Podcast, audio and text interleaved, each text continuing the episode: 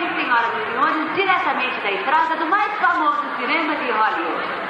Mas que noite, senhoras e senhores, que noite! Todas as maiores estrelas de Hollywood estarão aqui presentes para assistir a premiere do Casal Real da Monumental Pictures, do grande filme de 27. Estamos todos aguardando ansiosamente a chegada de Lina Lamont e Don Lockwood. Mas vejam quem está chegando agora. A garota mais famosa do cinema, querida das jovens estrelas, Zelda Zander.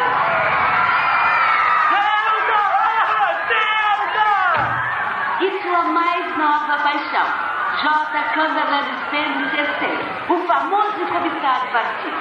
Zelda já teve tantas desilusões. Eu espero que dessa vez seja realmente amor. Oh, e lá vem aquela estrela exótica, Olga Mara. Com seu novo marido, o Barão de Labonnet de La Toulon.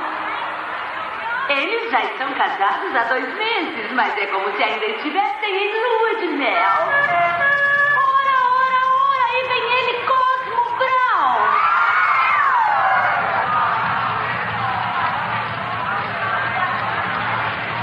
Cosmo é o melhor amigo de Lockwood. É ele quem toca piano no estúdio, criando aquele clima romântico para Tom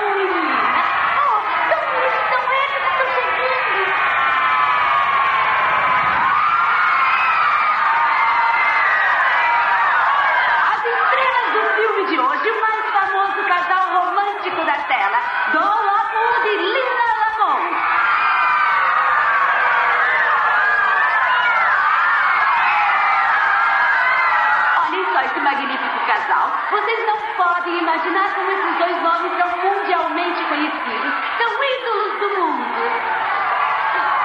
Lockwood e Lamont.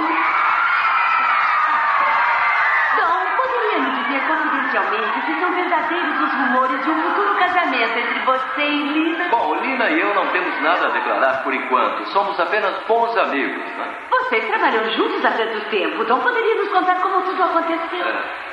Bom, Lina e eu já fizemos muitos filmes juntos. Ah, não, não, não. Eu quero a história desde o começo. Ah, Dora, na frente de todas essas pessoas, É. não. A história do seu sucesso serve de inspiração para os jovens do mundo inteiro. Por favor, Dom. I'm Batman. To Jurassic Park. The Force will be with you. Bom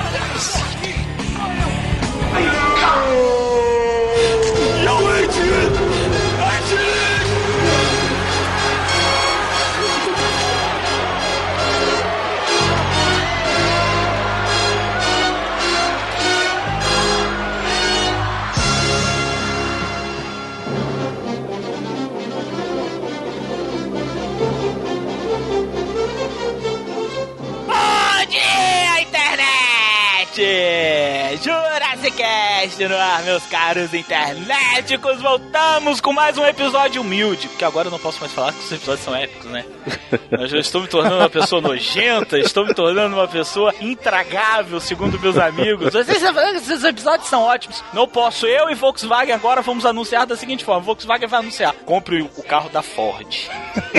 Ouça o Geeks, velho. E o falar, não escute esse episódio, escute o Ian Esse que é o Sala Manuel Calaveira, meus caros internéticos, e não estou aqui sozinho. Está comigo aqui o Miote. E aí, galera? Porra, eu achava que as músicas do Bozo eram criativas. Voltou, né, Miote? Voltou, velho. Você voltou, né? Caraca, vamos lá, 60 Vocês não reais. lembram, não, porra, das músicas do Bozo? Tem duas músicas nesse filme que o Bozo cantava. Ah, é? Ah, é? Quais são? É a música do Bom Dia Good morning. e aquela primeira que o cara tá cantando sozinho, o amigo do Dom. Olha aí, Eu velho. não lembro sabia disso, que eu caralho. escutava essa música do Bondinho em algum Caralho, lugar, Miote. velho. Parabéns, Miotti. Eu estou pariu, de pé velho. batendo palmas pra você nesse exato momento.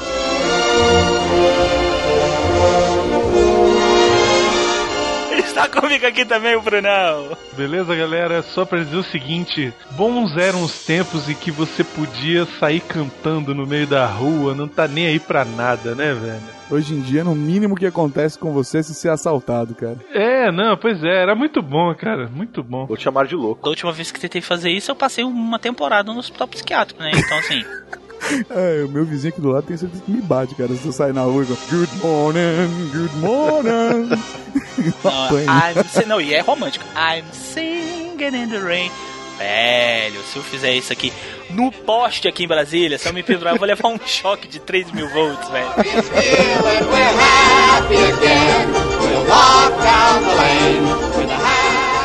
Só, internet, José, com a mais alta satisfação que nós recebemos aqui o nosso queridíssimo amigo do coração, Tato Takan, lá do We Are Geeks, meus caros internet. Seja bem-vindo, meu querido. Primeira vez que você tá aqui, né? Nós já fomos lá e você não vem ainda. Obrigado pelo convite. Curto pra caralho o trabalho de vocês. De verdade, curto pra caralho o trabalho de vocês. E é um prazer estar aqui no meu primeiro Jurassic Cast. Meu primeiro porque eu já estou me convidando para vários outros, porque eu sou filha da puta. Tá mais do que convidado pra qualquer programa, meu querido. É mais do que um prazer sempre te receber aqui.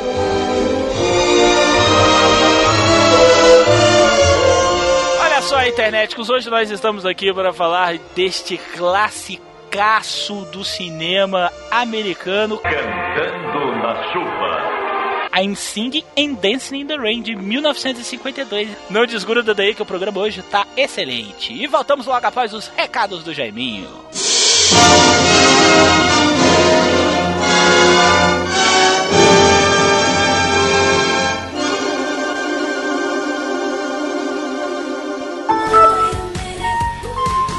Sou o novo carteiro. Eu sou de Tangamanga. Procure. Oh yes, wait a minute, Mr. Postman.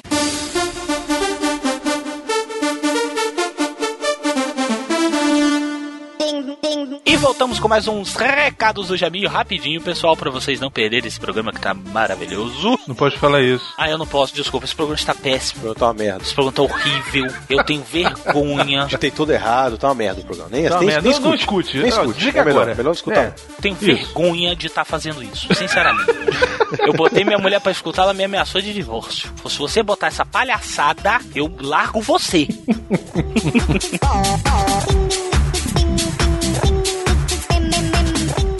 Nas andanças estivemos lá no Parolando sobre o Paranerdia número 64. Lá nós contamos um pouquinho da história do Jurassic Cast também, como já havíamos feito isso lá no Radiofobia, e mas não complementamos algumas histórias, algumas alguns ideais do que estão por trás do Jurassic Cast lá no Paranerdia. Um papo Vocês muito legal. contaram mentira pra caralho lá, hein, velho? Não, mentira, você é pô. doido? Mentira, pô, é sacanagem porque ele não tava lá. É, porque não foi, tá? Não tava lá, mas a gente contou, inclusive contamos o local onde o Jurassic Cast nasceu. O já já nasceu torto, velho. É verdade. Já nasceu torto. Cara, um papo divertidíssimo. O Alexandre é um amor de pessoa, nos convidou pra podermos contar um pouquinho da nossa história. Adoramos. E acessem lá, Parolando sobre o Paranerd número 64. Tem o link aí no post. Só lembrando que é um quadro dentro do, do Parolando que é o Nerd Master Indica, uma coisa assim, Isso, isso. exato. isso, isso. Na Nerdmaster, se o Aí ele, seu em vez dele approve. ficar indicando, ele chama, ele convida Chama o a pessoal, pessoa e a conversa pessoa e pra conta. falar. Muito legal. Muito boa ideia, Alexandre. Parabéns. Também estive lá no We Are Geeks sobre Matrix. Caraca, meu irmão, olha só, Matrix, velho. Falando sobre o, prime- o primeiro filme, aquela filosofia de Platão, filosofia de Boutiquim, como que o filme mudou a história cinematográfica do mundo. Cara, um papo delicioso. Eu, professor Mauri, o Tato e o Potter, lá do Are Geeks também. Escutem que tá demais. E essa semana nós também temos o que, Miotti? Vamos ter o Tá Na Hora do Tchaka número 7. Isso, olha só. Nosso último programa, o número 6, foi bem legal. E esse número 7 agora promete, hein? O Thiago Bela esteve aqui em casa, né? Esteve aqui em Brasília, esteve aqui em casa, a gente conversou um pouco. E Isso, isso é pra provar que o Escrivaninho existe. Ele existe, tem foto aí no, no post, que eu, eu tirei uma foto com ele, tá no Eu queria Facebook entender por que, que ele tá de pijama, velho. Por que, que ele foi pra tua casa de pijama, também. Sei não. O miote da sonda, né, velho? Aí, né, qualquer coisa já ia encarar, ele já, já ia, foi preparado, né, velho? já ia ficar ali. Hã? Vocês não viram o que, que eu gravei com ele, rapaz. Puta merda, vocês vão ver. Eu gravei um negócio com ele que vai sair no começo desse programa do Tchaka. Quer saber? Assista quinta-feira o programa. Nossa senhora, tô até com medo. Porque a gente não sabe, interneticos, o que é. Não sabe mesmo, não. Então, interneticos, é isso dos recados do Jaiminho. Voltem agora para Jurassic Cast Cantando na Chuva. Que não tá bom. Tá ruim pra caramba. Tá péssimo. Desliga, vai embora, vai. Vai ouvir Cidade Gamer, vai ouvir o Pauta Livre, vai, vai. Na verdade, não desiste de podcast, vai fazer Isso, outra coisa melhor vai da sua ver vida. o vlog do Felipe Neto. Isso, pô, bem melhor. Ou então desce a letra, bem melhor. Bem melhor. Uh, não, não tem palavrão, uma coisa que argumenta bem. Isso, vídeo do Mr. Catra também é bem melhor. Pô, Pega vai. no meu grelo e mama. Isso, vai, vai, vai.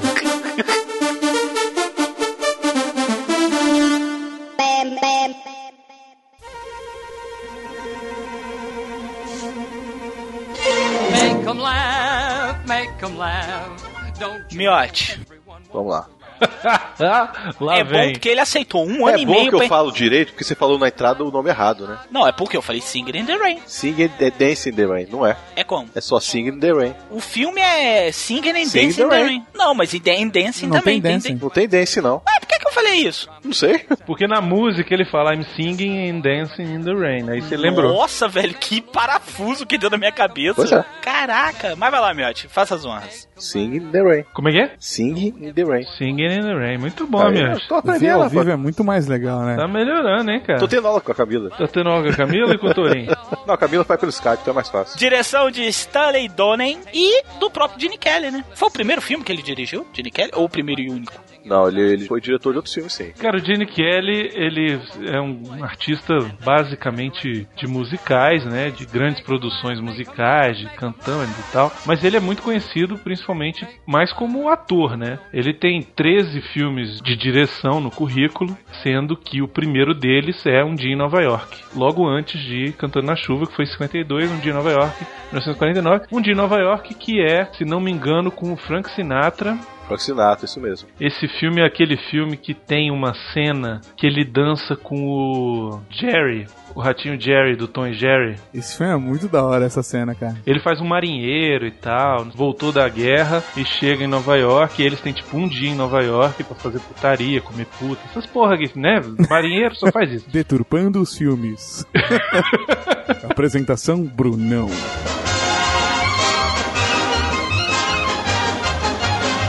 Dirigiu outros filmes também, como Hello Dolly, cara. É mesmo. Com a Barbara Streisand, Walter Matthau. É legal que tá falando aqui na MDB que ele fez o profissional. Quem que ele foi no profissional? É naquela hora que o cara tá imitando o pessoal pra ela adivinhar. Ah, olha aí o miote. Ah, tá. O Jim Kelly, ele, ele foi o quê? Não, ele não, ele não participa, ele é falado no filme. Então eles botam aí a, a menção. Ele foi citado. É porque ele morreu dois anos depois, assim, né, cara? É, morreu já velho, né? Peraí, peraí, peraí. Peraí, peraí, peraí, peraí, peraí, peraí. Morreu já velho. Como se fosse uma coisa assim, ninguém velho morre, né, cara? Eu sinto lhe informar, caro mastodonte, mas os velhos morrem. Ou você tá achando que todo mundo é igual o velho lá, que Não, o porra. estranho caso o do que eu velho tô tarado. falando é que você falou como se fosse uma coisa assim absurda. O cara tem, não, morreu depois de velho, morreu. Caralho, morreu, velho, tava velho, porra. Não foi uma coisa absurda, mas, porra, morreu, velho. Morreu com 84 anos, porra. Morreu bem pra caramba, sim. Viveu Pois pra é. caramba, né? É. Agora, quem tá viva é a Debbie Reynolds, cara. Ela tá viva até hoje, inclusive com um filme em pós-produção pra sair ano que vem, velho. E ela era bem novinha, né, cara? E eu acho que vai cair queixo de muita gente agora. Por quê? Ela é mãe da Leia, da Carrie Fisher. Hã? Você não sabia disso? Não. Ela é mãe da Carrie Fisher, porra. É porque eu participei do busão no Brasil. Eu já peguei a... Eu já comi capa da VIP. Vai, se fudeu, se fudeu. Miote, ensina pra ele como é que faz, Miote. Ensina pra ele. Ensina pra ele como é que faz.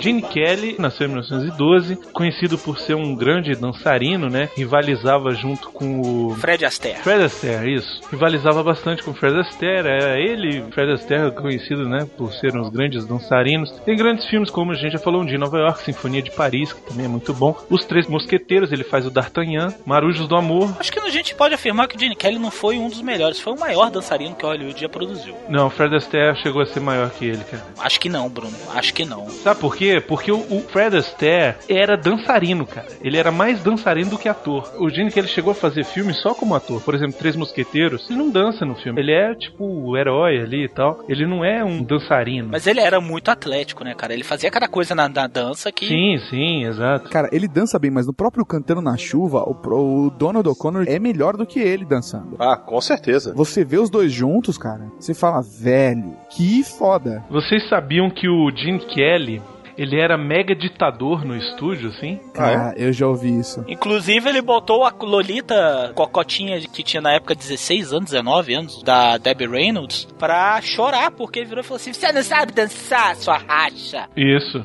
Foi o, próprio Fred Astaire que achou ela, cara, dando no- Exatamente, chorando, Chorando, debaixo cara, do escondida. piano. Exatamente. Falou: Vem cá, filha, que eu vou ensinar a dançar o tchá-tchá-tchá. Exatamente. E ele, como era o diretor, criou toda a coreografia do filme, tava no direito dele de esculachar a menina que não sabia dançar, né? Cara, mas eu vou falar pra vocês que, sinceramente, eu não achei ela grandes coisas como dançarina no filme, não. Não, mas ela não é. Ela, entre o Donald O'Connor e o Gene Kelly, ela ficava travadona, vocês perceberam? Ela ficava meio tensa, velho. Ela não consegue ter um movimento tão bonito quanto os dois ali na Não, cena. não consegue, exatamente, não consegue. O negócio é que, assim, ela está entre o Gene Kelly, velho, e o Donald O'Connor. Então, assim, ela tá no direito dela de ficar, né? E ela tinha 20 anos na época, pô. Isso, exatamente. Ah, o cerebelo já tava desenvolvido, Miotti. Não sei, pô, mas imagina, você com 20 anos vai fazer com o monstro da dança, pô. É foda. E te dando esporro, né? Pois é, agora eu acho que seria interessante a gente falar um pouquinho sobre o Stanley Donen, porque ele é diretor também de alguns pequenos clássicos, cara, que vale a pena a gente citar aqui, como Sete Noivas para Sete Irmãos. Ou que os trapalhões copiaram, que seriam os sete casamentos trapalhões. Os casamentos trapalhões. É sério, porra. É verdade. Outro filme famoso dele é o Cinderela em Paris. Pensei que você ia falar Cinderela Baiana, velho. Juro pra você. Preciso citar mais ainda dois filmes do Stanley Donen: O Pequeno Príncipe, de 74, Com o Gene Wilder. com o Gene Wilder, exatamente. E um outro filme que é muito bom dele também, Feitiço do Rio. Ou se não é. Em inglês chama Blame It on Rio. Que porra tem a nossa querida Demi Moore pagando peitinho. You're a lovely picture, beautiful girl. You're a gorgeous. Além de Gene Kelly, nós temos também Donald O'Connor, que faz o papel de Cosmo Brown, que, como vocês disseram, tá maravilhoso no filme, né? O interessante, ele é o coadjuvante, né, do Gene Kelly, né, e fica sendo até na, na vida real, né, vida real no filme, claro, né. É muito engraçado que ficam ignorando ele, mas ele é muito melhor que o Gene Kelly. O Donald O'Connor, ele é, na história, o cara que faz a ambientação para os atores atuarem. A história se passa no cinema mudo, no final do cinema mudo, da transição entre o cinema mudo e o cinema falado, por assim dizer. Os atores, eles falavam, né, eles conversavam entre eles, só que a voz não saía no filme, só saía a imagem. E pra cena ficar mais romantizada, eles colocavam um orquestri, um orquest, orquetristas, nos orquetrista, agora não a orquestra. Um músico, um musicista, eles colocavam um musicista pra criar pra ambientação, pra criar um clima pros atores poderem atuar com mais facilidade. O Donald O'Connor, no papel do Cosmo, ele exerce exatamente essa função pros filmes do Gene Kelly. Ele, no caso, como o Melt falou, ele é realmente coadjuvante da história, mas ele é talentosíssimo. Ele é a escada perfeita no filme. Não, ele é mesmo. Ele é tão talentoso quanto, na verdade, eu acho até pra dançar e cantar, ele é tão talentoso, ou talvez até maior do que o Jim Kelly, mas ele fica de um jeito que, apesar de ele estar atrás, ele chama mais atenção. Ele acaba sendo um pouco do alívio do personagem, porque o Jim Kelly ele não pode ser engraçado muito. Ele é o galã. O Cosmos ele tem aquela parada mais engraçada. A presença dele mais forte no filme é no, no Make and Laugh. Primeira música que ele canta sozinho, né? Que ele tá tentando animar o Jim Kelly depois que ele conheceu Carrie. E aí ele tá cantando, dançando, ele bate na parede, cai no chão, ele faz todas aquelas palhaçadas típicas que a gente costuma assistir em circo, bem espalhafatosas e tal. E você vê o, o quanto ele é, assim, perfeccionista nos movimentos dele, na música, cara, é muito bem encaixado. E aí você fala, porra, Jim Kelly é bom, mas esse cara tá melhor, né? Cara, mas eu acho que completa. O Gene Kelly ele tinha muito carisma, né? Ele sabia atuar. O, o Donald Connor sabia atuar também. Óbvio, né? Porque naquela época em Hollywood só estava no cinema quem sabia atuar. Por mais bonitinha ou bonitinho que você fosse. Mas, cara, eu acho que o Gene Kelly ele tem aquela coisa que tem o Schwarzenegger, velho. É aquele cara que quando entrava na frente de uma câmera, ele atraía os olhares. É, tem presença de palco, cara. Exatamente. Ele tem muita presença de palco. Ele tem. E o Donald O'Connor, ele não tem tanta presença de palco assim, apesar de ser um dançarino extremamente talentoso. Uma coisa que é curiosa, pra mim pelo menos, é que quando as pessoas pensam em Cantando na Chuva, pensam na música, né? No Cantando na Chuva, na cena do, do Jim Kelly dançando e cantando na chuva. Mas o filme é muito maior do que isso. Ah, com certeza. É totalmente diferente. Quando eu vi o filme, eu tava na expectativa de que eu ia ver o Jim Kelly dançando e cantando na chuva. Eu fui ver o filme por conta dessa cena e me surpreendi, assim, muito.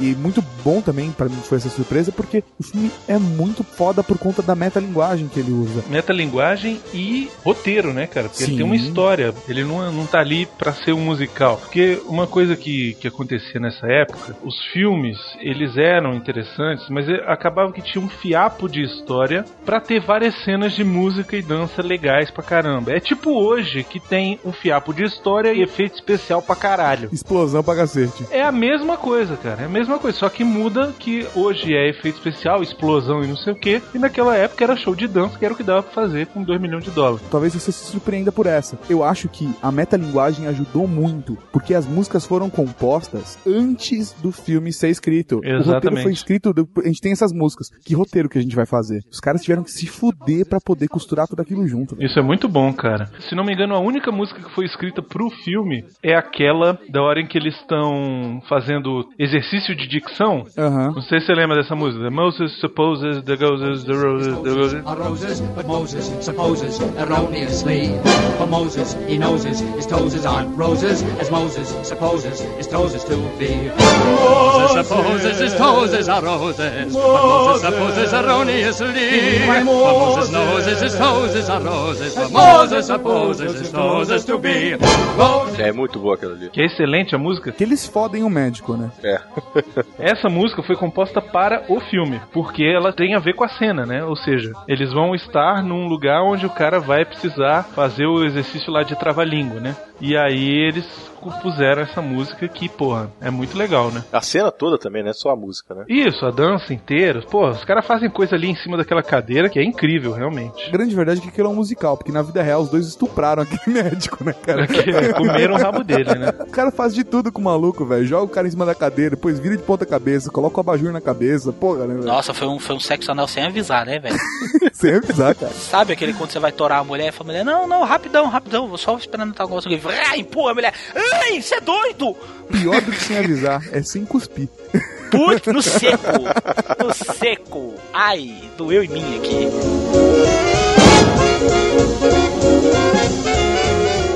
Tem também a Debbie Reynolds, que faz a Cat Selden. Na época tinha 19 aninhos, como a gente já falou, né? Uma teteia, né? Tava uma teteia. Ah, tá uma delícia. Gostosinha, gostosinha. Gatinha, bonitinha, perninhas, mostra as perninhas. Entendi essa moda dos anos 60, cara. As mulheres eram extremamente recatadas, o cinema sequer fazia menção a sexo. E, velho, o sutiã das mulheres era pra furar olho. É, verdade. Cara, mas era um par de peitão, velho. Era o que dava pra fazer com o sutiã, cara. Cônicos e cômicos com sutiã, né? Muito bom. Como nós já falamos, foi ela que levou o esporro do Gene Kelly porque ela não cantava bem, ela só tava lá porque ela tava dando pra alguém. Não mentira, internet, porque ela tinha 19 anos, naquela época morava com os pais. E é uma garota que ralou muito, porque na época ela trabalhava no estúdio e ela morava muito longe de casa. E Pegava três conduções pra chegar. Três conduções, exatamente. E às vezes ela precisava dormir no estúdio pra não se cansar ou pra dar tempo dela poder gravar no dia seguinte. Então ralou, a bichinha ralou pra caramba. A Jenny Kelly foi uma bicha muito filha da puta. Bicha muito má. Bicha má.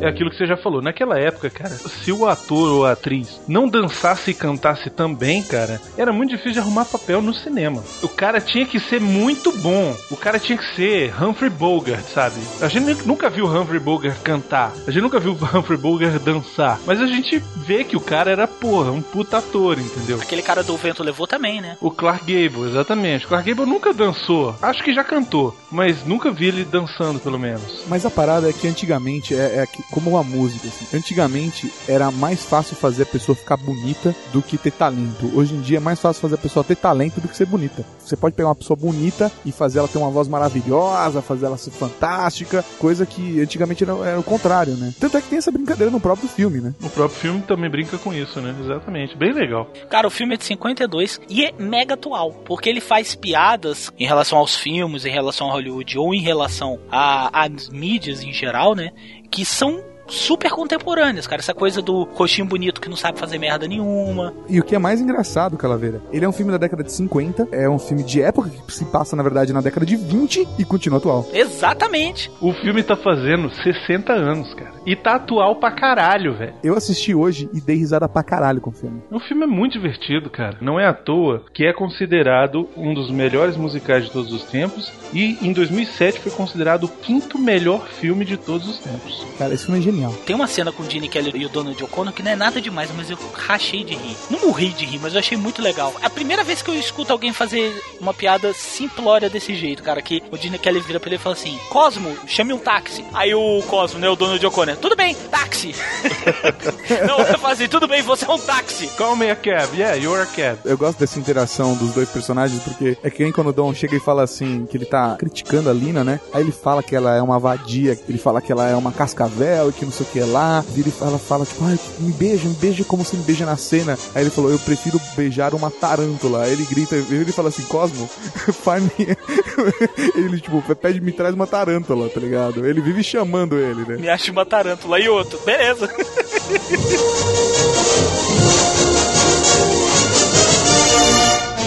Temos também a Jean Hagan, que interpreta o papel da Lina Lamont. A Lina Lamont, pra mim, é o personagem mais divertido desse filme. Consegue ser mais divertido do que o Pra mim, a Cosmo. melhor cena é dela, no filme inteiro, de comédia. Aquela cena do, do microfone, né? A cena do microfone, cara. Perfeita aquela. Caralho, velho, mas eu ri muito aquela merda, velho. Aquela que o microfone tá no ombro dela. Todas elas. Começa na moita e ela foge do microfone, né? Tipo, Calaveira, eu acho que você ia passar por. Calaveira. É muito bom. E o bom é que o filme era mudo, então o público não conhecia a voz dos atores até que eles faziam uma apresentação pública. E aparece o Gene Kelly e a Lina Lamont numa apresentação, se eu não me engano, lá no Chinese Theater, né? Isso, é a estreia do filme dos dois. E só o Gene Kelly que fala. Ela, tipo, faz caras e bocas e tal, faz um sorrisinho. Ela tenta ir falar e ele puxa ela pra ela não falar. Porque na hora que ela abre a boca, cara, ela tem um sotaque E uma voz caipirão. horrível, nasalada. E uma cara. Voz anasalada, inacreditável, cara. Meu, te bota um trechinho aí dela falando.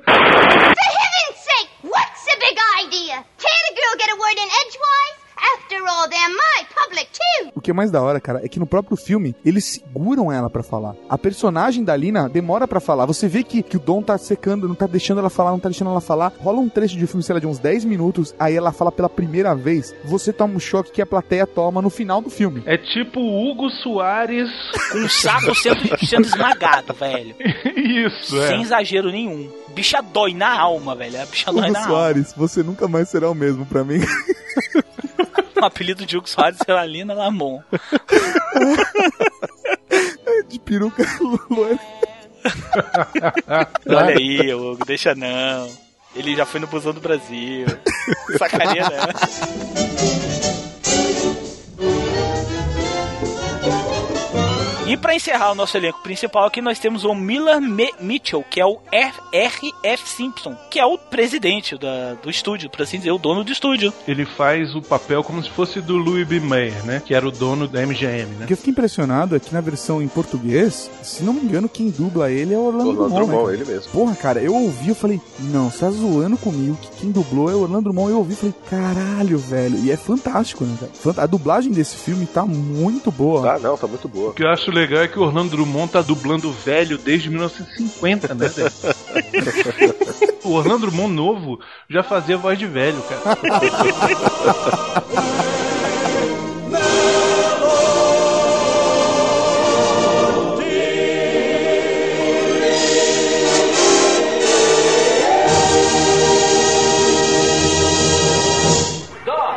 Ah, olá, Harriet. Colossal, Dom. Por onde você andou? Estávamos esperando por você. Olha só. Juntos outra vez, como dois astros. Dona Elina. Sem brincadeira, gente. Eles não são ótimos. Obrigado. Muito bem, abram os cortinas. Um filme? Acabamos de ver um. Cada vez que se vê um filme, é uma lei de Hollywood. Escutem todos, eu ainda tenho uma surpresinha para vocês esta noite. Sentem-se, sentem-se. Escutem, isso vai fazer-nos rir um bocado. Um homem veio ao meu escritório há alguns meses e então. Está tudo pronto em cima, Sam? Tudo pronto, Sr. Simpson. Está bem, comece a passar.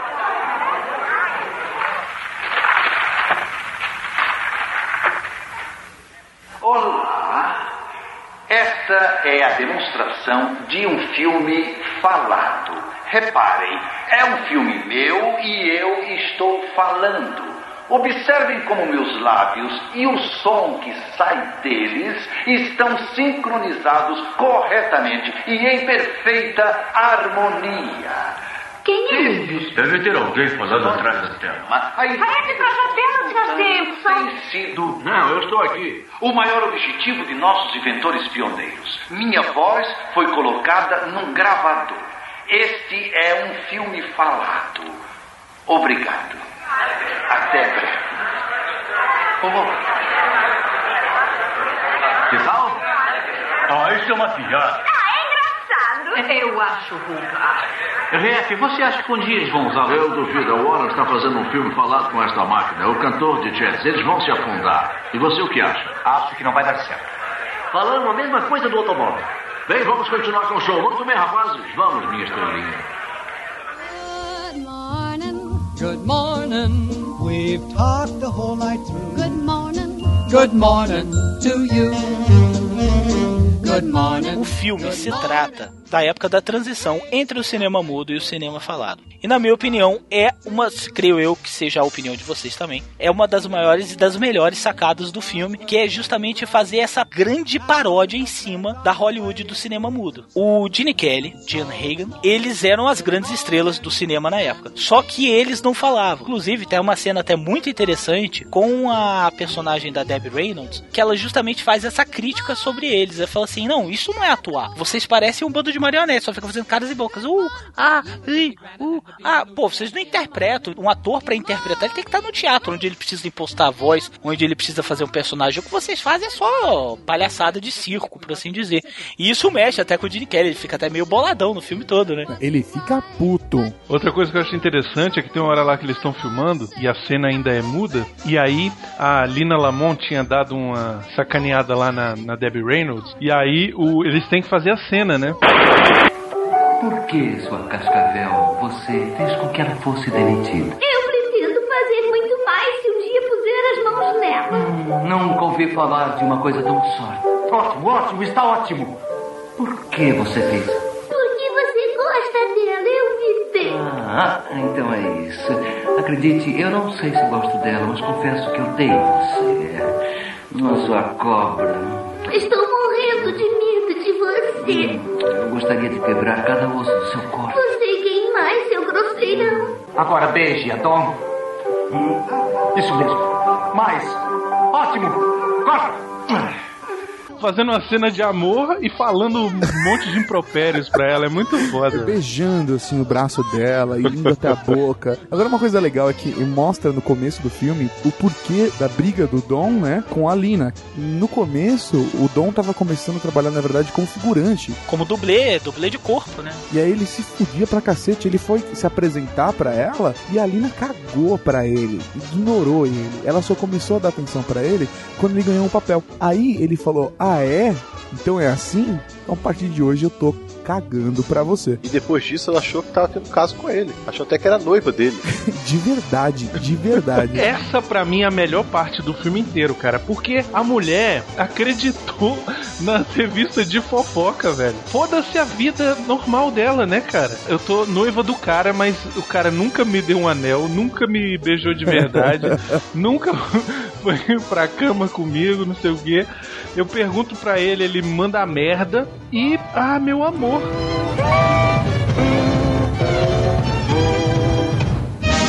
Você ainda não viu Cantando na Chuva, cara, por favor, não se prenda a preconceitos de que, ah, mas é um filme de 1950, cara, um filme antigo, vai ser lento, eu não vou gostar, é devagar, é chato. Cara, não é, não é. Porque ele é atual até hoje, cara. Ele traz uma brincadeira de metalinguagem que é fora de série, cara. É fora de série a metalinguagem que Mas ele eu usa. acho assim, todo musical é uma metalinguagem, né? Não, mas eu digo assim, por exemplo, no caso dele, ele é um filme falando sobre fazer filme. Não, e ele mostra também uma coisa interessante: o começo da dublagem. É verdade. Exatamente. É muito legal. Mostra o começo da dublagem e o começo da era dos musicais. E ele é um musical. Ele é um musical falando sobre o começo da era dos musicais, falando sobre a- o começo da era do cinema falado, onde ele faz uma crítica e onde ele, ao mesmo tempo, tá contando a história de como era fazer filme naquele tempo, cara. É muito foda isso, velho. Tem uma cena que me encanta. Na parte em que eles estão gravando lá a respeito do respectivo filme do cinema, do que se trata o Cantando na Chuva. Cavaleiro cantante, né? Se eu não me engano. Dançante, o cavaleiro Dançante, o cavaleiro dançante. dançante ou cantante. E eles vão passando por um set gigantesco. Na verdade, não é um set, né? Eles estão passando pelo estúdio. À medida que eles vão andando pelo estúdio, eles vão passando por diversos sets de filmes que estão sendo gravados ao mesmo tempo.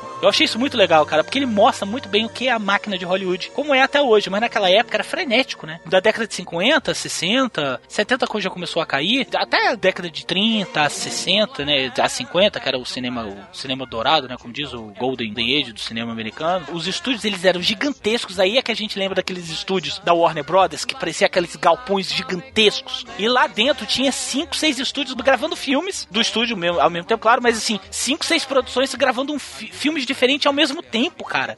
Isso era muito louco, velho. A coisa doida é que, assim, primeiro, eles não tinham dificuldade do som na época, né, de atrapalhar a vazão de um lugar pro outro. E outra coisa é a resolução mesmo da filmagem. Porque se você for parar pra pensar, a projeção não tinha uma resolução que hoje em dia a gente tem. Então, eles podiam ter cenários menores, com acabamentos mais simples e que iam dar a mesma impressão de um filme que a gente tá acostumado a ver hoje. E até você percebe isso na brincadeira quando, na cena do Cosmos, que ele faz um make and laugh, que ele passa por uns 15 sets durante a dança dele Tudo pintado, né, cara? tudo pintado, tanto que o final da cena é ele indo de cara com a parede e a parede se desfaz toda de isopor e ele cai do outro lado. É, não, ele dá uma pirueta botando o pé na frente de um túnel.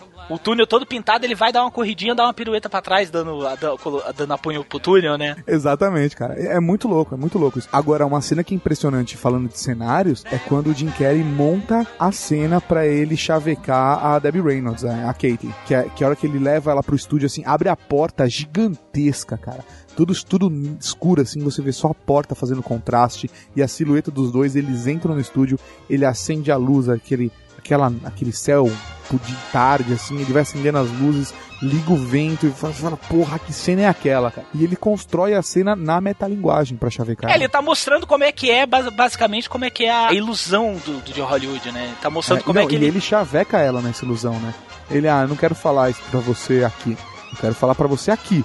Aí ele vai e fala, eu quero falar pra você no entardecer, com essa vista linda, sobre a luz do luar. Exatamente, cara. Ele desmerece Hollywood, né? Ele desmerece a máquina cinematográfica e ao mesmo tempo ele enaltece. Porque ele fala assim: olha, cara, isso tudo é artificial, beleza? Olha como isso tudo pode ser montado. Mas olha como fica foda, cara. Isso é muito genial, velho. Olha, olha como fica foda. Aí ele bota a iluminação certa, liga o ventilador, bota ela numa escada, fica embaixo dela, velho. A mulher se sente uma princesa. Ele não precisou falar nada. Quando ele acabou de ligar todas as luzes, a escada já tá encharcada, velho.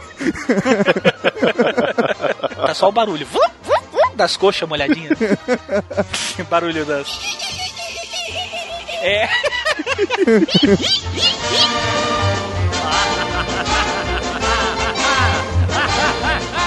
Tem uma piada aquela que eu acho fantástica, onde o diretor, né, o Orlando Drummond, pra mim, apresenta o cinema falado pras pessoas ali na, na audiência naquela hora, que o Cosmos, eles estão discutindo, ah, mas isso nunca vai pegar, mas isso sei lá. E eu só reparei dessa vez que eu assisti, O Cosmos vira e ele fala assim, igual ao carro. É, Falaram fala- isso do carro. mesmo, é mesmo. E a fala dele fica abafada pelo filme. Eles continuam a discussão e não ligam pro que o Cosmo disse. Exatamente. E é exatamente o que acontece, né?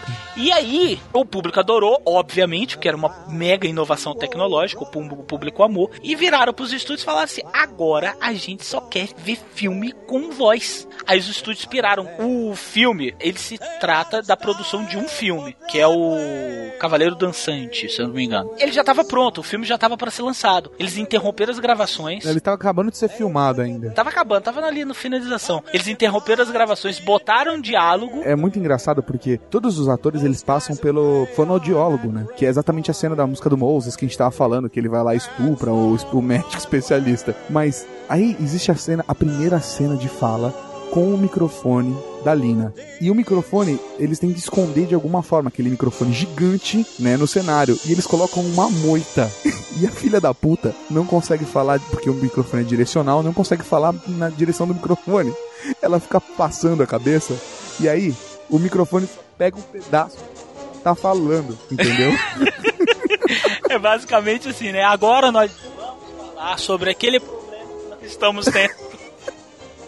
É muito bom, velho. Depois eles tentam pegar e colocar no vestido dela. E aí, a porra do microfone pega o coração da mulher. A cena que o Gene Kelly entra, velho, mas aquilo é muito engraçado. Os caras não sabiam o que estavam fazendo. Os caras do, do estúdio. Eles simplesmente abriam um áudio e falavam: meu, meu filho toca. A mulher me entra segurando um colar de pérolas, mexendo no colar de pérolas. Aí fica. Cara, o dono do estúdio vira e fala assim: tava chovendo na hora. O cara não são as pérolas. O mais engraçado é que logo em seguida, na cena, nessa primeira, na primeira passagem do filme, né, pro público, acontece uma falta de sincronia entre o áudio É. e o vídeo. Foi. e o público caga de rir. Porque na hora que tá falando a Lina, tem na verdade um outro cara que, sei lá, o vilão da cena, sabe? Aí fica no não, não, não. E ele que tá mexendo a boca, aí fica yes, yes, yes. e ela também. É muito É, foda. porque no final, a crítica que a personagem da, da Debbie Reynolds fez no início do filme foi muito pertinente. Realmente, eles eram péssimos atores. Eles só sabiam interpretar e fazer caras e bocas. Só que na hora que eles precisaram realmente interpretar, eles eram, além de ser tudo com uma dicção horrível, eles não decoravam o papel. Eles tinham uma memória péssima. Tudo um bando de criada leite com pera, tudo, né, uns, uns mauricinhos, umas patricinhas frescas. Não, cara. outra coisa que eu acho interessante é que o seguinte, quando você tava fazendo um filme mudo, foda-se o roteiro, né? O cara podia falar qualquer merda que não ia sair, né? Então ele podia ficar I love you, I love you, I love you. Isso. E aí quando ele fala I love you, I love you, I love you e sai I love you, I love you, I love you no áudio, o neguinho fica rindo, falando, cara, quem foi que escreveu isso, né? Isso porque ele pediu pra falar, né? Ele pediu pra mudar a, a fala dele. É, porque o texto falava assim, o texto era assim, fulano, eu te amo nesse entardecer de alvorada, não sei o que. e o cara não consegue decorar. E o Gene Kelly virou e falou assim, fulano, eu não posso falar I love, I love, I love, como eu sempre falo. Aí o cara, velho, faz o que você quiser, eu já tô de saco cheio, Isso, o diretor, diretor hein? também tá putaço já, tá né? puto com a Lina, né, cara? E aí o mais engraçado é que realmente alguém da plateia grita alguma coisa, tipo, alguém recebeu pra fazer isso, sabe? Foi, não. E o público indo embora depois, aí o cara falava assim, I love you, I love you. Aí outro cara saindo com um cara do lado falando assim, yes, yes, yes. Aí o cara, no, no, no. Aí o bicho, yes, yes, yes. O bicho, no, Não, no, eu no. acho legal que o cara sai assim, acho que esse é o pior filme que eu já vi na minha vida. A cena que o Gene Kelly tá beijando a mão da Jean é muito bom, velho. Que o microfone da cena tá no ombro da mulher. Então os atores deviam ficar presos naquele pedacinho ali. Como tá, tatuou, o microfone era péssimo. E não era de, assim, de hi-fi, né? Ele não, não era de grande tecnologia. Você precisava falar praticamente em cima do microfone. O microfone tava de uma mão aberta, né? Exatamente. Aí o Gene Kelly vai na mão da Jean e começa a beijar. E a voz fica assim: I love you, I love you. À medida que ele vai se aproximando do microfone, cara, a voz vai aumentando, vai estourando o microfone. Aí quando ele chega do lado da boca dela pra beijar, aí o microfone tá assim: Eu te amo! e eu quero ficar com você! Tem uma cena engraçada ali com essa porra, que a hora que o, que o presidente da companhia, ela- ele entra na filmagem e ele trope, meio que tropeça no fio, ele se irrita Isso. com o fio e puxa, tá ligado no vestido da Lina, e Isso ela aqui é cai. perigoso, velho! Ele puxa, a mulher voa, né, bicho?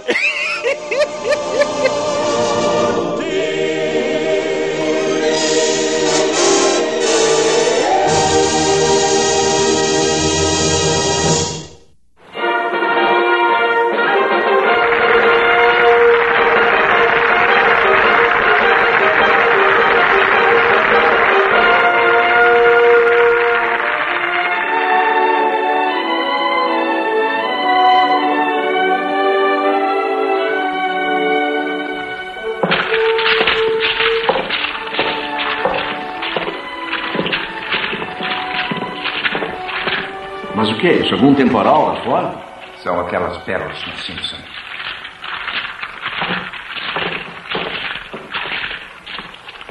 Oh, eu sou a mais nobre dama da corte depois da rainha. Mesmo assim, sou a mais triste das mortais na França. Oh, qual é o problema, Milady? Estou tão infeliz, Teresa. Meu pai me prometeu em casamento para o barão de Lansfield e eu não gosto dele. Ah, ele é um bom partido. E todas as damas da corte gostariam de ser a sua escolhida.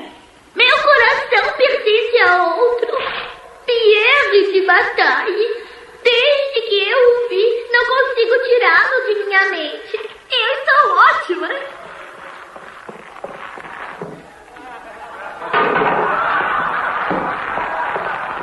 Oh! Oh, Pierre! Você não devia ter vindo. Você está se arriscando. Vão acabar descobrindo você. Sua cabeça vale bastante. Ela nunca conseguiu se lembrar onde estava o microfone, chefe. Foi o próprio Cupido quem me trouxe aqui.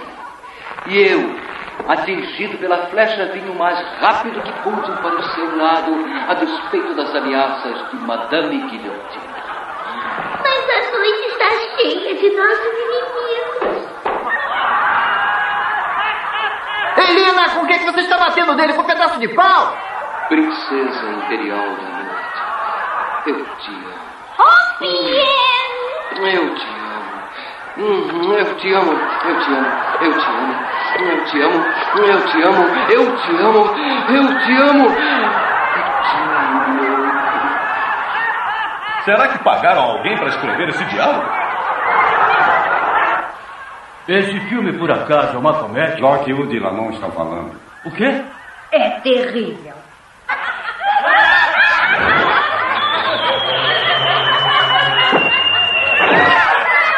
Mas o que é isso?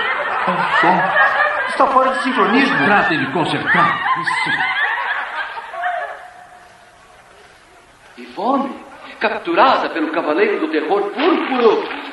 Oh, minha espada! Eu irei salvá-la! Ivone, Ivone, minha querida. Oh. Pierre, vai me salvar, Pierre! Deve estar muito longe, idiota. Não, não, não! Sim, sim, sim. Não, Sim, sim.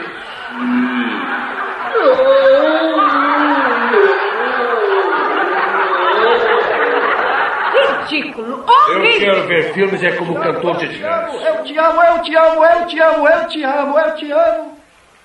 Estamos arruinados, arruinados. Não pode lançar este filme. Somos obrigados. Está programado para ser lançado daqui a seis semanas. Mas vocês são grandes estrelas. Não podemos arriscar. Eu nunca mais quero ver Lockwood e Landon. Este é o pior filme que já foi feito. Eu adorei! I'm singing in the rain, just singing in the rain. What a glorious feeling, and I'm happy again. I'm laughing at clouds so dark up above. And the sun's in my heart, and I'm ready for love. Let the Agora, é exatamente aí que entra uma parte que eu acho fantástica, que o Miotti já até já trouxe, que é o início da dublagem. Porque aí o que, que eles resolvem fazer? Bom, o filme vai ser uma merda, tô fudido, acabou minha vida, e agora? O Cosmo tem a ideia, né? De, olha só, você canta e eu vou fingir aqui que eu tô fazendo a voz. E aí ele fica falando e e quem tá atrás dele é a Debbie Reynolds cantando, né? E aí nasceu a dublagem, cara. Olha que legal. Ou seja, a dublagem é tão antiga quanto o cinema mudo. Chupa todo mundo que odeia dublagem, velho. É, o cinema falado começou e, obrigatoriamente, cara, grande parte dos filmes nacionais, se você for ver os antigos filmes nacionais, eles eram todos redublados. Exatamente. Acontece muito de ter filme nacional antigo mal redublado. Isso. Né, de não ter lip sync, mas é a voz do ator. Você reconhece ali que é o Tarcísio Meira que tá falando, que é o, sei lá, o Fagundes que tá falando, o Lima Duarte, mas eh, tem um problema às vezes de lip sync, que é extremamente delicado e que acontecia por conta disso, né? Pois é, ou seja, então é é aquilo que eu falei, a, a dublagem é tão antiga quanto o cinema falado, cara. Então, esse mimimi aí de que ah, eu prefiro o cinema no original. Falando de dublagem, cara, tem uma coisa que eu não comentei, mas quem fez o, o Jim Kelly é o Newton da Mata, né? Nosso querido Bruce Willis. É o Bruce Willis, cara, fazendo o Jim Kelly. Saudade disso na mata. Demais. E o Don O'Connor, o Cosmo, sabe quem é? Quem? Ah. É o Jerry Lewis. É o cara que faz o Jerry Lewis. Nelson Batista. Sério? Nelson Batista. É a voz Caramba, principal do. Jerry Lewis. Muito bom, cara. Excelente, adorava ele, cara. Esse- não, é muito bom mesmo, cara. Thank you. Não dá pra gente falar de um musical sem dar destaque pros números musicais e pras canções desse filme, que são belíssimas, né? Cena que eu acho fantástica de dança. A do vento, a do vento, a do vento. A do vento é linda, né? Que é o... Não, eu queria que vocês me explicassem como é que foi feita aquela cena. É uma dança entre o Gene Kelly, uma dançarina. A dançarina tem um vestido que tem um véu gigante, assim, mas gigante mesmo, cara. É do tamanho do estúdio a porra do, do, do véu, Uns né? 15 metros, sem exagero, né? Um lençol pra ninguém botar defeito, como diria nosso amigo lá do Comando pra Matar. Como É um lençol pra fugir de Alcatraz, né, cara? Isso! Por aí, né? Exato, exato. E a dança é muito bonita porque ela é num estúdio mega gigante. E eles têm uma escada que não parece uma escada, né? Parece que é pintado e ao mesmo tempo é uma escada, porque eles sobem e descem ali. E é uma dança muito bonita ali, eles se enrolam no pano e tudo, no, no, no véu, e é muito bonito. E tem, cara, um ventilador, vários ventiladores gigantes, tanto na frente, quanto em cima, quanto embaixo, quanto do lado, que a gente não vê na cena, porque a câmera ela fica basicamente parada, né? E é uma, de uma plasticidade inacreditável, né, cara? Não, porque o que me impressiona é que a atriz que tá dançando com o vestido longo, ela fica contra o vento. Então a cauda fica esvoaçando pra trás. De repente a cauda muda de direção, velho. Vai pra cima, pra e, cima. E, só, e tem um vento embaixo dela. Agora, da onde que tá aquele vento que eu não vi? Não, por que não levanta o vestido? É o que eu pensei. Provavelmente era outro, outro ventilador, né? Colocado talvez em cima e ele, ao invés de, de ventar, ele, ele sugasse, né? Mas pra mim, cara, é- essa cena ela é mais bonita visualmente do que pela música e pela dança, classificando pelos artistas, pelo elenco. A melhor do Jim Kelly é com certeza Singing in the Rain. A melhor do Donald é o Make 'em Laugh. Make a laugh, make a laugh. Make 'em laugh, make 'em laugh, make 'em laugh. Make, make 'em laugh. Don't you know everyone wants to laugh? My grandpa said go out and tell 'em a joke. But give it plenty of hope. Make 'em roar, make 'em scream. Take a fall, but a wall split a seam. You start off by pretending you're a dancer with grace. You wiggle till they're giggling all over the place. And then you get a great big custard pie in the face. Make 'em laugh, make 'em laugh, make 'em laugh. Faz um espetáculo gigantesco, cheio de movimentos gigantes. Aí ele cai no chão, os caras levantam a tábua, ele vai junto, ele faz que nada, aí ele vai, dá pirueta enquanto canta, é foda pra cacete. E da Debbie Reynolds, ela já é bem menor. Inclusive, né, cara, tem alguns trechos até que ela foi redublada durante o... Engraçado, mas ela, ela foi redublada durante o filme. Sabe por quem que ela foi redublada? Por quem? Pela própria Jean Hagan. Sério? Que da hora. A Jean Hagan era uma excelente cantora. Pra mim, na verdade, a melhor cena dela do Good Morning. Pra mim é a cena mais bonita dela, assim, É, sabe? mais divertida, Que ela né? tá junto com os dois, e ela tá naquele clima gostoso, e eles dão um espaço pra ela maior, né? Que eles, eles mesmos chamam ela pra cantar. Isso. É, e aí eu exatamente. acho que essa é a melhor cena, pra mim são as três melhores cenas de música do filme. Good morning. We've talked the whole night through. Good morning. To you. Good morning. Good morning. It's great to stay up late. Good morning. Good morning to you. É bizarro esse negócio da redublagem que a gente tava falando. É, é bizarro, Tato. Porque assim, na história, a Kate tá dublando a Lina. E Aham. na vida real, a Jean Hagan tá dublando a Kate, que tá dublando ela no filme. Cara, é, é Inception da dublagem, velho. É, na verdade, ela tá cantando de verdade, né? Tá sendo encenado que a Debbie tá du- redublando, mas na verdade ela tá cantando de verdade. A última cena, a cena que ela, que ela aparece, ela tá sendo dublada pela Jean Hagan. Fantástico, né, cara? Na hora que ela tá dublando a Jean Hagan, a Jean Hagan tá dublando ela. Isso. Então a voz que você escuta é a da Jean Hagan. E a Jean, e, cara, e a Jean Hagan é genial, porque ela consegue interpretar de um jeito como se realmente ela estivesse fingindo, parece. Isso. É, não, na verdade aquilo ali foi som, né? Eu- Pelo, Eu acho pelo que foi realmente É, eu redublado, acho que, ela não é, eu acho que foi. Não, ela foi redublado ela mesmo. Elas devem ter feito uma brincadeira e ela redublou ela, ela redublou a, a Debbie depois. Se ela estivesse cantando na hora, cara, parabéns, é. Porra. Aí já veio o triloquismo, né, velho? Morgan! Good morning to you!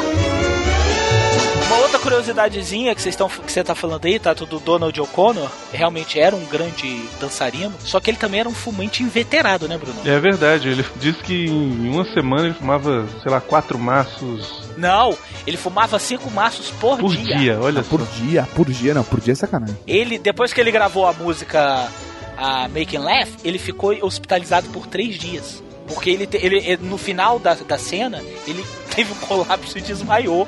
Ele foi levado às pressas pro hospital. Não, aquela cena ela, ela deve ser muito desgastante mesmo, cara, porque você vê a pancada que deve ser. O cara dá umas cinco piruetas no ar e, e- e provavelmente na época era muito mais difícil de fazer corte, ficar refazendo cena do que hoje, né? Eu não lembro quantidade de cortes que tem, mas ficar mudando isso direto e fazer isso no processo na edição com o sync da música, cara, devia ser impossível, é que nem a própria cantando na chuva. É, tinha que muito mais fácil o cara vez. fazer o take de uma vez só. Isso, exato. Que ficou errado, ficou.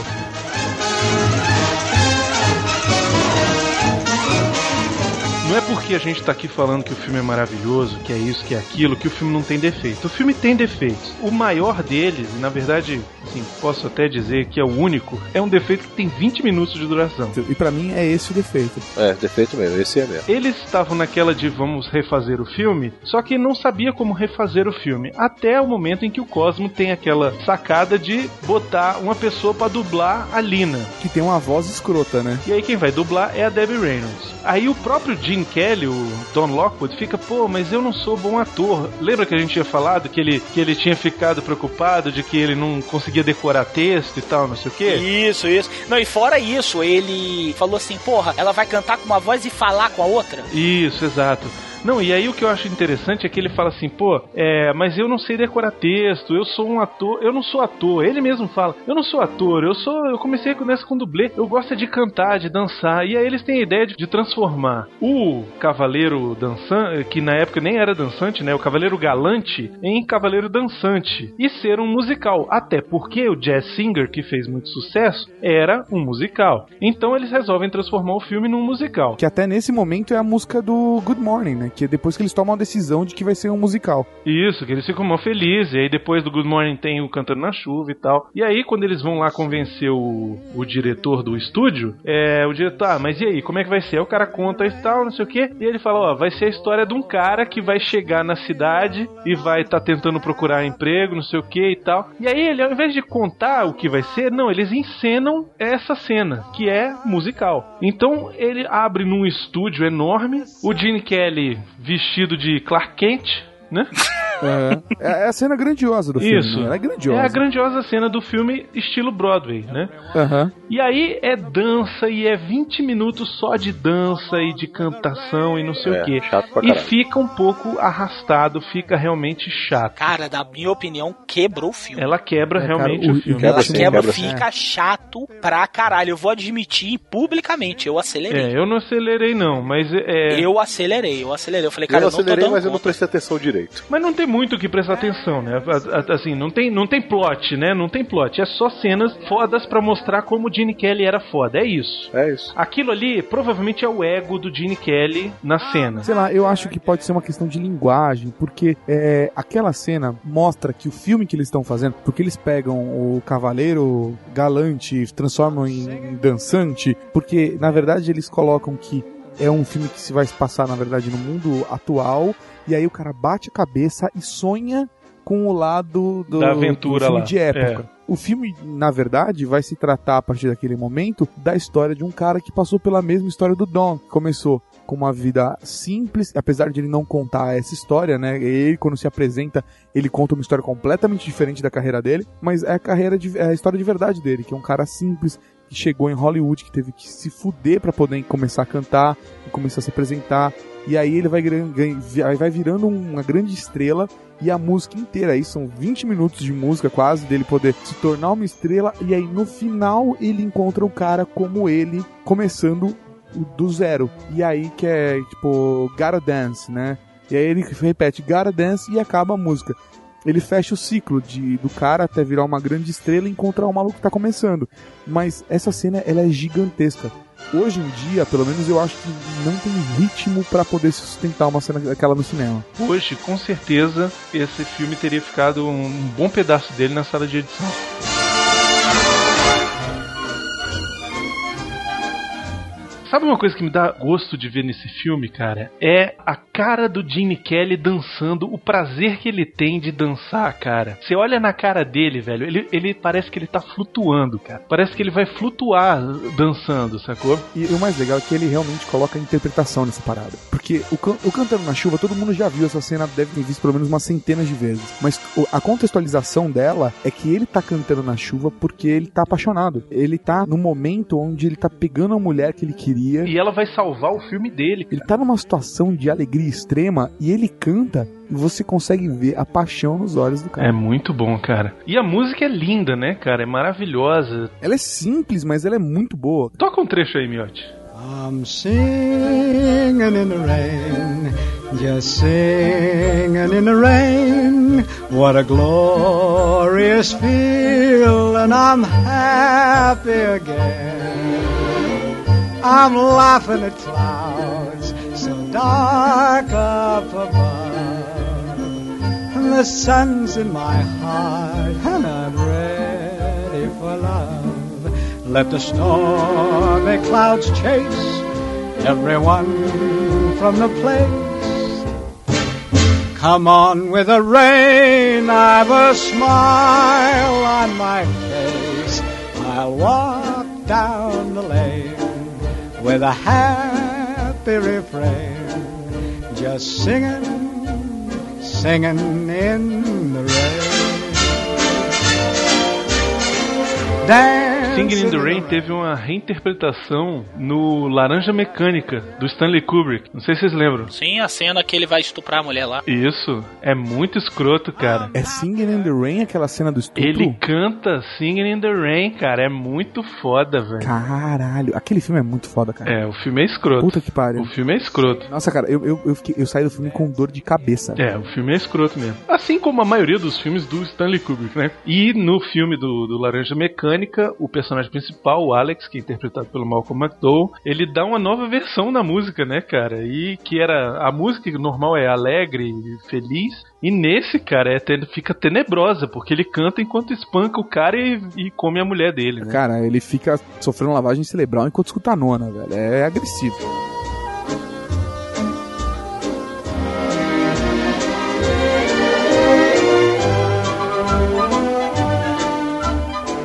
Curiosidadezinha legal é que o estúdio, se eu não me engano, o bairro onde era localizado o estúdio ficou sem água, parece que por três dias. N- não só isso, o estúdio eles tiveram que tapar um monte de, de coisa pra poder parecer que tava de noite. Sim, aquilo foi feito a céu aberto, parece, Isso. né? Caramba, velho. E é verdade que mesmo que ele pegou pneumonia? Não só pegou pneumonia, como durante a cena, primeiro, foi tudo feito num take só, tá? Assim, tudo foi feito de uma vez só. Não tem refilmagem de cena, tá? É tudo de uma vez só. E outra, ele tava com 40 graus de febre, cara. Nossa. Ele tava mal na hora de dançar, mas ele queria resolver logo isso. E, cara, é aquele negócio, né, cara? Quando você faz com paixão, né, velho? Quando você faz a parada com, com amor, é o negócio sai brilhante, né? É a melhor música do filme, cara. A melhor cena do Jim Kelly no filme é a Singing in the Rain. Apesar de o filme ficar, na minha op- opinião, subestimado por conta dessa cena, né? Que todo mundo imagina que seja só essa cena no filme, e o filme é muito maior do que isso. De todas as cenas que tem canto e dança, essa é a mais espetacular. É a, melhor do Jim Kelly e a melhor do filme.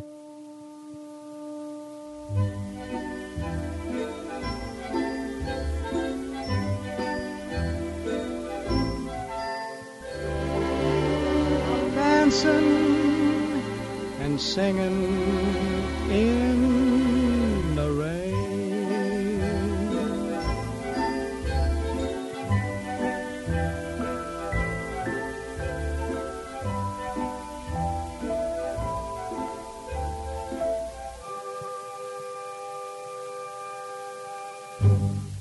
Senhoras e senhores, eu não sei como dizer o quanto estamos emocionados com sua reação ao Cavaleiro Dançante, nosso primeiro musical. Se trazemos um pouco de alegria para suas monótonas vidas, isso nos faz sentir que nosso árduo trabalho não tem sido em vão e por nada. Obrigada a vocês. Lina, pare de falar, canta!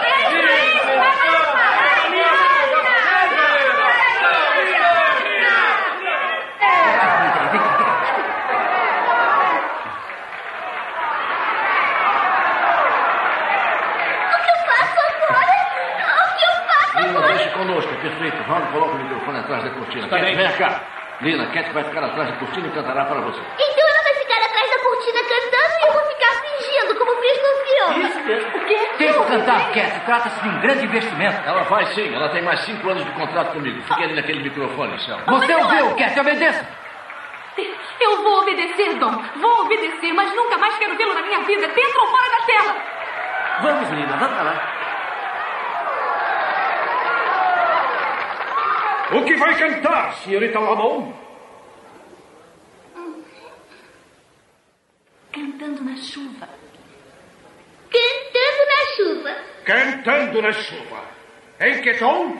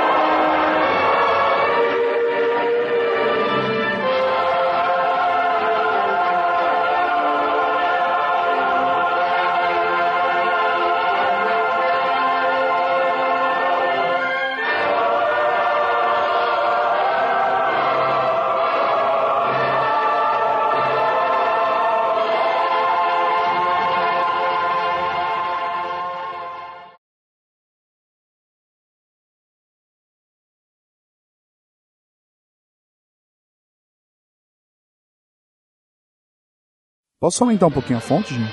Pode, Pode, pode, Pode. fica à vontade. Velho, você comeu uma capa da Sex, meu filho. Você pode fazer o que você quiser. Vou fazer o que você quiser, bicho.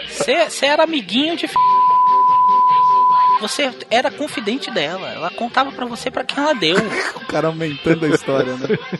Você comeu as duas num sábado à Nossa, tarde. você botou as duas pra brigar pela sua pica. você ganhou um handjob no busão, velho. Porra. Até os monstros chatos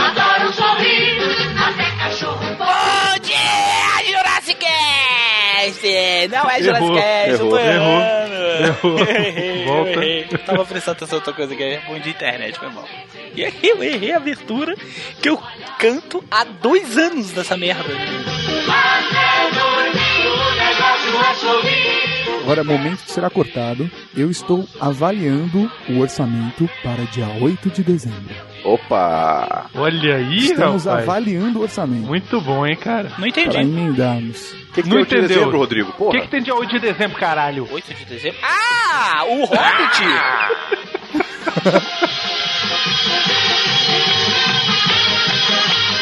Não posso falar a data, então o Bruno vai ter botado um pi quando eu falei 8 de dezembro. Eu não Então você- acredito o Jurassic Cast é o miote. Se Então o Miotti. Leonardo vai botar um Não, pi não, na hora pode do- botar, pode falar, não tem problema não. Porra, eu vou ter que fazer de novo então, merda. Pode falar que a Caralho. gente, a gente vai divulgar nesse programa agora, porra. Então tá, vamos lá, de novo. Sério mesmo, de novo. Vamos lá, f- filme Vamos lá, forte. de novo, vai. E olha só, internet, quiser com mais alto. Eu faço assim. Até dormir. Já que a gente tá falando do- do- desses porra de quem é filho de quem, quem é marido de quem, Ed Fisher, vocês sabem quem era Ed Fisher? Nem eu tenho a menor ideia. Ed Fisher era um cantor muito popular nos Estados Unidos nos anos 1950, vendeu muito disco e tal. Era um cantor de, de, de jazz, né? De, de música popular tradicional americana, né? E ele teve seu próprio TV, é, é, programa de TV e tal. Agora, ele largou a Debbie Reynolds. Olha que filha da puta, hein? Momento de tensão. largou Debbie Reynolds grávida de Carrie Fisher pra pegar é, Elizabeth Taylor, velho. E outra, o melhor é que nessa época Elizabeth Taylor era a melhor amiga de Debbie Reynolds. Vem cá, peraí, eu, eu, tô- eu me perdi, volta um pouquinho, porque eu me perdi no momento em que o Jurassic Cast deixou, deixou de falar de Cantando na Chuva e se tornou um spin-off da Sônia Abrão. Virou um podcast do Ego.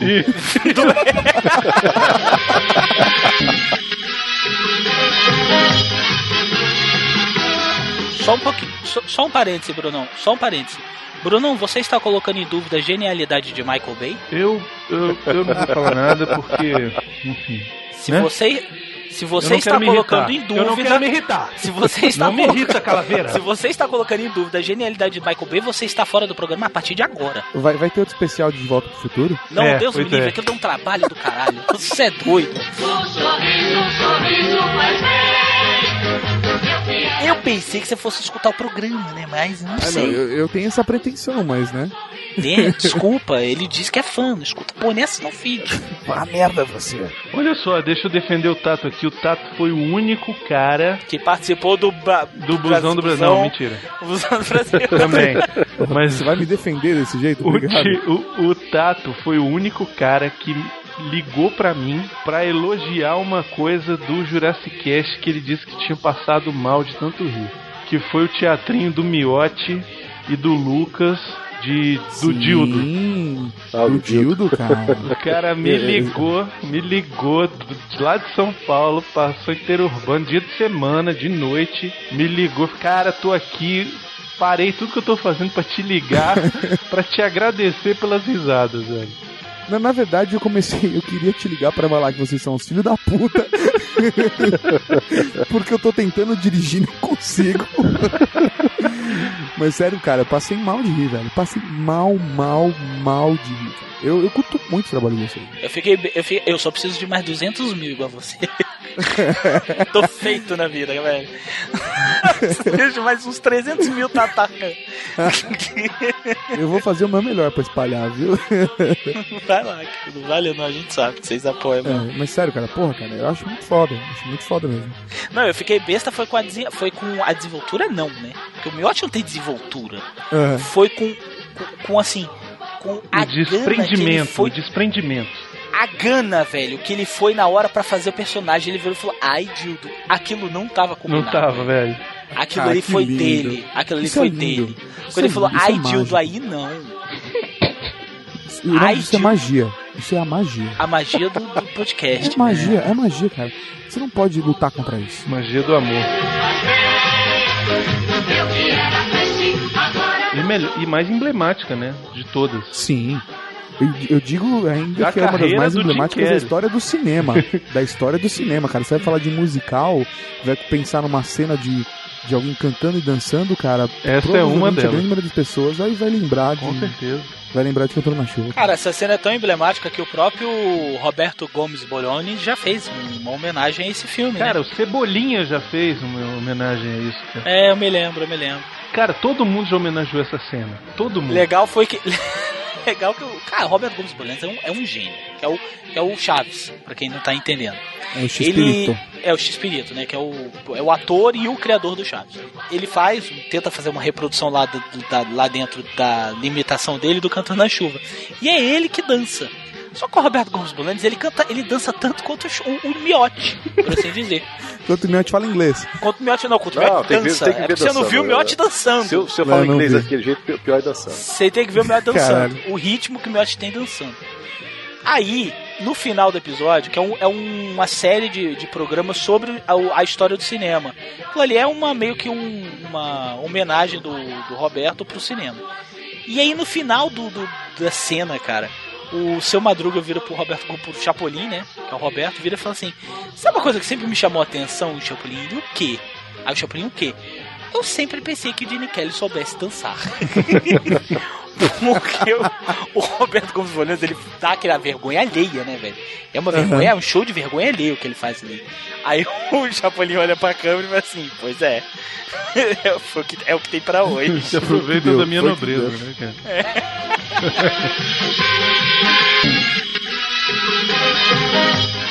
Meu querido Tado Tarkan, nós queremos agradecer imensamente ao seu ao seu presença. Eu estou bem, né? Hoje eu estou bem. Queria agradecer muito a sua presença, meu querido. E aonde que os internéticos podem te achar, se é que eles ainda não te acharam, né? Porque a gente sabe muito bem que o Arguix é uma puta referência na internet. Ah, para com isso. Ah, que naveira. Quem, Nossa, quem sabe eu um dia apareço no Busão do Brasil, parte segunda temporada. A gente É. valoriza o saco do convidado quando, quando rola o Busão do Brasil. Não, meu querido, fala, eu tô brincando. A galera pode encontrar tanto o meu trabalho quanto o do Mauri lá, da galera toda que trabalha junto com a gente lá no weargeeks.net. Nós temos quatro atrações de podcast. Temos o We Are Geeks, que é quinzenal. O Update, que dá notícias de tecnologia, que é semanal.